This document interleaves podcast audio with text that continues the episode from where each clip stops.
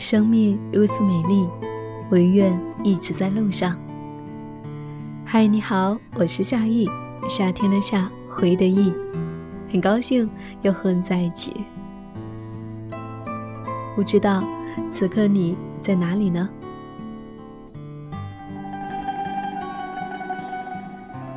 如今，旅行似乎已经成为了我们生活的一部分。当写下新一年的计划时，旅行会是其中的一个项目。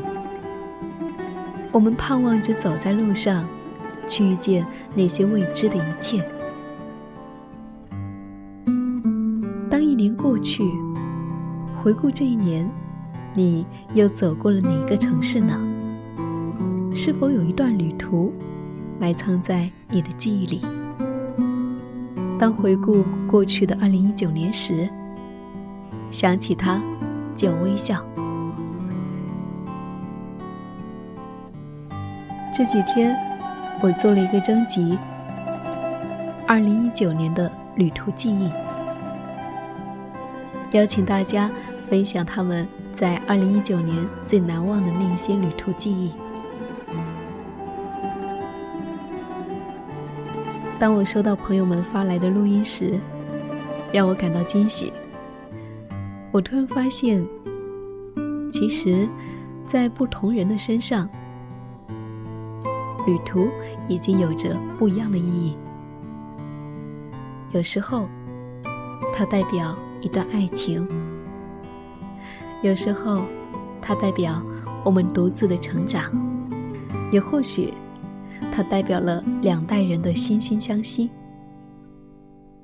那么今天这一期节目，我邀请到了几位朋友，和你分享他们在二零一九年最难忘的那些旅途记忆。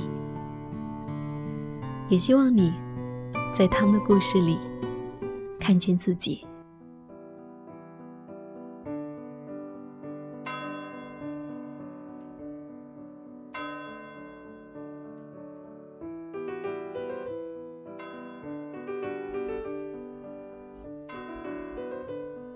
大家好，我是海葵。我在二零一九年最难忘的一段旅行记忆是九月份在巴黎的十五天。这十五天，任性的把几乎所有的时间挥霍在各大博物馆和美术馆，贪婪的欣赏和学习。看累了，就在塞纳河边散步或闲坐，看堤岸上相拥的情侣。看河水中游弋的白天鹅，远眺铁塔的背景，由暖暖的夕阳变成灯火闪烁的夜幕。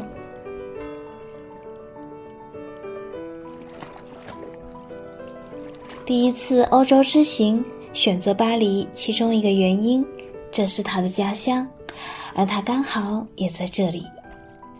认识他时间很长，但见面很少。他能说很好的中文，拉很棒的手风琴。他带我穿行老城区的街巷，走过那些他出生和成长的地方。在集美亚洲艺术博物馆里，我们一件件欣赏来自古代南亚的精美石雕。他一边轻声为我细细翻译法文的注解。当看到雕像的细节之美。或是读到宗教故事的动人之处，那份相视而笑的默契，永刻心间。巴黎也是我非常喜欢的《爱在》系列三部电影中第二部《Before Sunset》的故事发生地点。男女主在九年后再次相遇，日落前漫步巴黎街头，在寻访他们的足迹所到处。我最爱的是和巴黎圣母院一桥之隔的莎士比亚书店。小小窄窄的老旧两层楼，全是英文书。一楼卖新书，二楼是旧书。二楼有好些散落的椅子、沙发，甚至是可以蜷缩躺下的小床。当年来自美国的贫穷文艺青年蜗居借宿之地。坐在绿天鹅绒的老式扶手椅里，翻看着一本本发黄的旧书，总有些句子读着被感动。转头朝窗外望出去，是细雨中远眺巴黎圣母院的游客潮。屋内一只猫咪在我脚下，安静且温暖。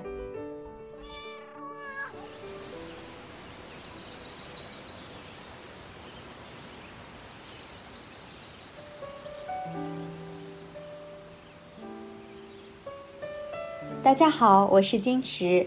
我在二零一九年最难忘的一段记忆是，二零一九年春节去台湾旅行。说旅行呢，其实更愿意叫它为走亲戚。我是到台湾朋友的家里，那些天呢，每一天我们都会去菜市场走走，有的时候呢会坐下来聊聊天儿。有时候呢，会临时突然决定去一个地方看看，甚至在有些夜里，我们一起坐在那儿不说话，但是呢，也会感觉到非常的美好和温暖。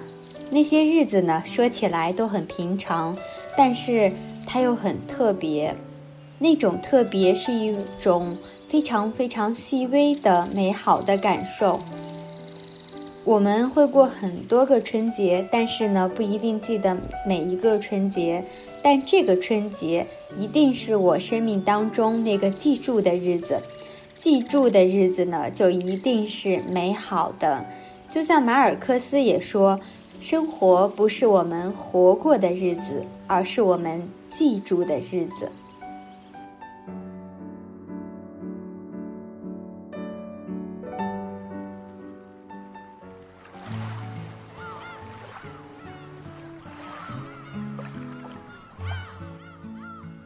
大家好，我是思敏。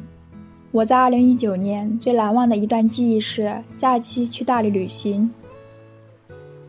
有人说，二十岁之后，读过的书、走过的路和所有经历过的事，都会在你的脸上留下痕迹。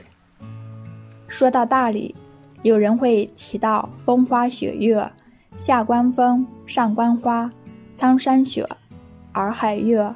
也有人会想到心花怒放，不如一路向西去大理。来到大理，你能看到最明朗的蓝天，你能感受到最新鲜的空气，你可以在人民路听着小酒馆民谣声，也可以在环湖西路看一场日出日落，享受田市险境。大理必打卡景点：双廊。一个遗落在洱海边的世外桃源，比丽江亲近，比古城多情。去过的人没有一个不爱它。背负苍山，面朝洱海，闲逛小村，寄情于田。这里的日子永远风轻云淡。去了大理，才知道这是我追求的诗与远方。大家好，我是文文。我在二零一九年最难忘的经历是八月份到上海旅行，站在外白渡桥上，零零散散的记忆涌在心头。爱可燃烧或存在，不可二者并存。桥上熙熙攘攘很多人，有男的，有女的，有老的，有少的。他们是等待还是停住？等待是一件姹紫嫣红的花事，是幸福。在阳光下等待和幸福的人一起筑梦，是幸福。守着一段冷暖交织的光阴，等着慢慢变老，是幸福。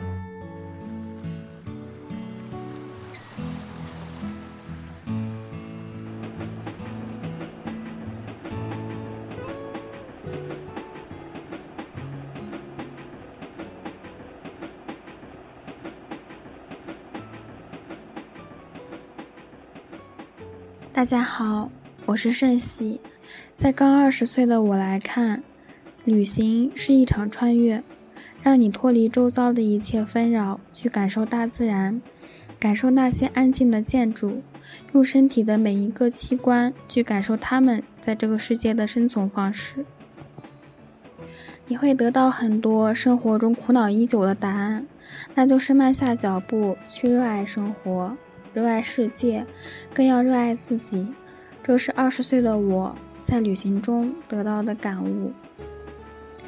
那是一次西安行，夜晚十一点的车，我们八点就开始在等，兴奋渐渐被磨尽，留下的就只有腰酸背痛的不适感。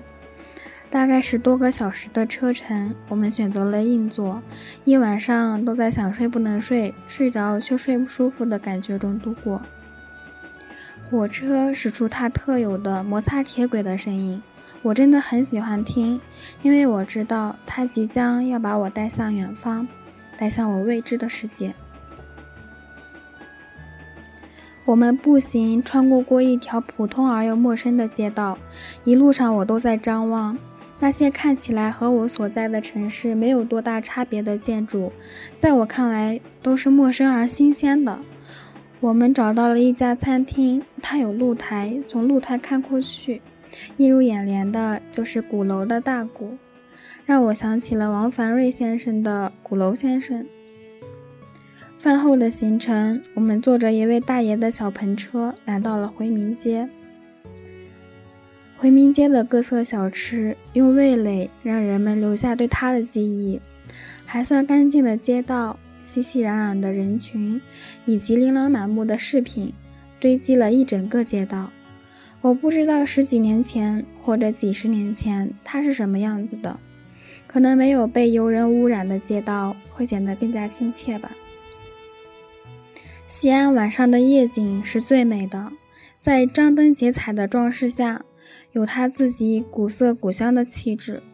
黑暗中的古城墙就像一个白发苍苍的老人，他不说话，但你会感觉到他在微笑地看着你，眼神里满是岁月的沉淀，以及对历史的缅怀。一个个高高挂起的红灯笼，给黑暗中的古城墙增添了些许暖意。沿着一个个红灯笼向前走，转头看到的都是岁月。长安不夜城、大雁塔，俗称神塔的小雁塔，以及华清宫，都向我们诉说着一座城所经历的事。这些经历都叫历史，在历史面前，我们是那么渺小，那么微不足道。我和古人曾踏着同一片土地，他们可能郁郁不得志，也可能精忠报国，也可能和我们一样，每天因为一些鸡毛蒜皮的事而烦恼。记得当时的我，眼睛看着，脑袋想着，脚下踩着，每个部位都与历史融为一体，那种很感觉很奇妙。时间是有限的，熟悉一座城市，只去逛逛它的景点是不够的，需要花很长时间去细细体味。而我们来这里的两三天中，好多时间都在下雨。和同伴一起的旅行，操心都是减半的；和家人在一起，操心基本是不用的。所以，我希望有一天，我能一个人出发，独自走过最漫长的旅程。我很害怕，因为比起同龄人，我的自理能力不算好，更不用说独自外出。但我还是想拿出勇气，因为我坚定的相信，在一个人的旅途之后。我将变成自己更喜欢的模样。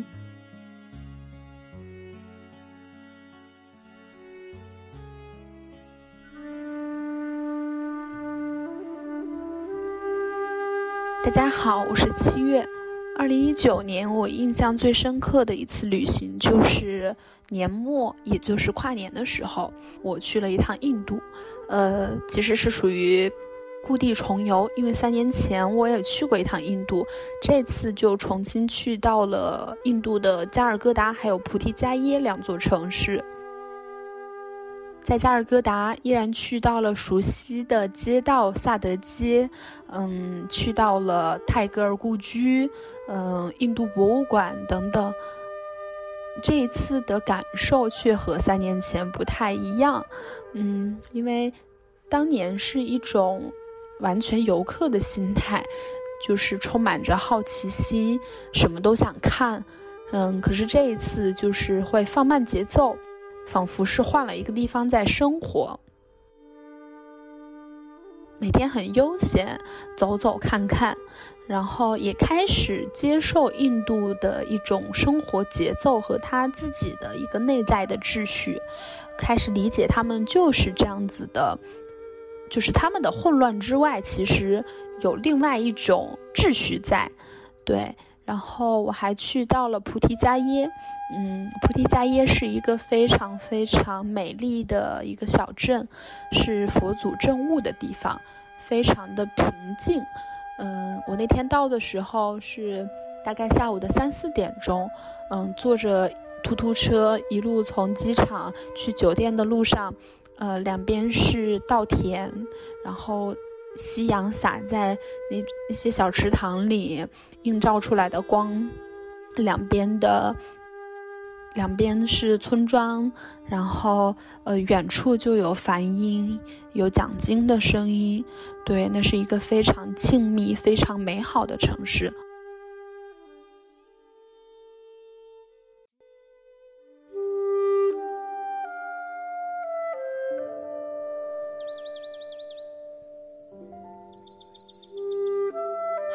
家好，我是郭佳。回顾刚刚过去的二零一九，我想把和父母相伴的旅行跟大家说一说。记得是在二零一九年年初的时候，有一天，老爸突然跟我说：“我和你妈今年想去的地方有俄罗斯，有韶山，有桂林。”我当时听了很震惊。因为他们的态度跟以前很不一样。我之前也会每年陪他们去旅行，可是每次他们的积极性好像都不是很高，而且目的地一般都是我来选的。我就问我爸，为什么有这么大的转变？他的回答其实很直接，就说越来越老了，就怕以后腿脚不便，走不动了。还有那么多想去的地方都没有去过，会觉得很遗憾。那一刻，我的心真的抽了一下，但是并没有说特别紧张。二零一九年，我们韶山也去了，俄罗斯也去了，我没有太感觉到年龄的残酷，直到在二零一九年年底，就是十二月份来桂林。我真的被刺激到了。来桂林，到漓江，不坐竹筏，我觉得很遗憾，所以我们就安排了一个漓江的竹筏游。一早，我们三个就到了书童山码头去买船票，因为这个地方我之前来过，这段水域它会经过著名的印象刘三姐的实景地，风景很美。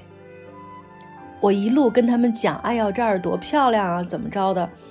然后到了售票处，意想不到的是，这里禁止七十岁以上的游客乘坐竹筏，因为也是为了那个安全考虑。我当时有点懵了，然后我就抱着试试看的想法，就想跟他们说一下哈，我说有父母的、有子女的陪伴，是不是可以乘坐？但还是被拒绝了。其实我也理解，这是为了游客着想。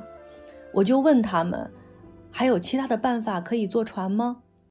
工作人员告诉我，可以去附近的兴平古镇，那边有中型的游船，对年龄没有限制。后来我们当时就去了兴平古镇，算是了结了坐船的心愿。其实那一天呢，对我的打击很大。我突然有了一种时间的紧迫感。其实这件事儿也在提醒我，要多多的陪伴他们。能在一起的时间真的没有你以为的那么多。所以在桂林的这几天呢，我都是订的家庭亲子房，我想尽可能的跟他们在一起。亲子房是这样的哈，可能有的人住过，就是一张双人床，一张单人床。我们当时入住的时候，我就跟我妈说：“我说，哎，你看这种设计，一般都是爸爸睡单人床，这个妈妈呢，为了照顾孩子方便呢，她就会睡大床和孩子。”然后我妈特别逗，她说：“你看，我们三个也是亲子呀，只是我的孩子四十多岁了。”然后我和我爸都被我妈的幽默给逗乐了。那几天呢，我和我妈很久违的睡在了一张床上。似乎很多年都没有这么亲近过。我们三个在一个房间的时候，真的特别少。我记得上一次也是几年前，我们去西安旅行，我当时订了一个三人间，可是当时的我嫌我们三个人用一个卫生间不方便，然后嫌我爸老打鼾会影响我，然后嫌我妈啰嗦觉得烦，就觉得我们三个睡一个房间总不是那么方便。当时就睡了一个晚上，我就找各种理由，就去另外的房间了。但是这一次呢，我完全都没有这种嫌弃。我睡之前，我看着他们，我觉得特别放心。我睁开眼睛的时候，能看到他们，我又觉得好幸福，似乎穿回了小时候我们在一起的样子。我就在想。我现在其实陪着我父母来旅行，与其说是报答，不如说是我在索取特别珍贵的父母之爱。我才是那个最大的受益人。小时候，以为可以一直一直的和他们在一起，每一天都可以这么过。其实我长大了之后，我才发现，和父母的那种感情，其实就像半生缘里。那个经典的爱情台词，我们都回不去了。这句话同样适合于父母和孩子之间。你再想一想，其实如如此亲密的在一起，也只有在旅行这个特定的时候，我们才可以这么亲近。旅行要趁早，有时间也多陪伴父母去旅行。我一直不喜欢用。带父母去旅行这个词，我更喜欢用和他们在一起去旅行，因为这是相互的陪伴。它绝不是我作为子女去简单的奉献，而实际是相互的给予。我给他们爱，他们的爱也给我，我们的爱在流动，而每一次都很珍贵，都是唯一。我真的不知道。哪一次就会是最后一次？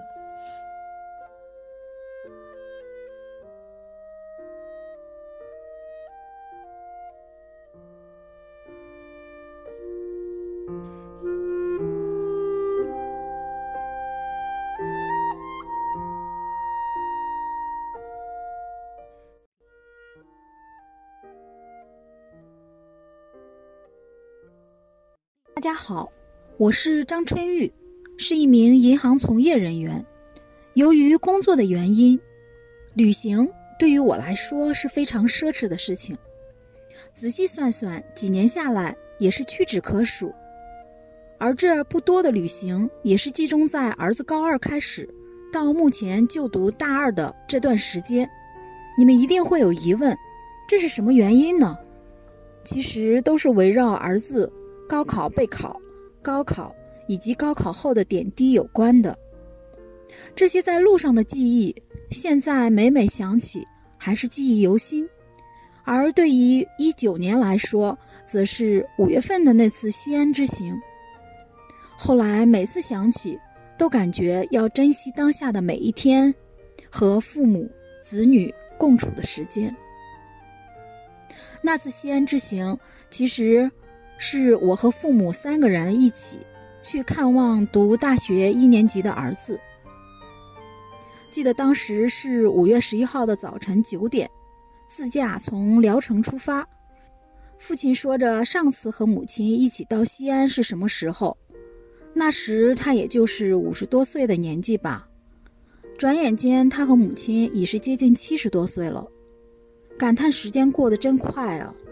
一路上。爸妈望着列车外的风景，而我则是看着父母的侧影，心中更是感慨万千。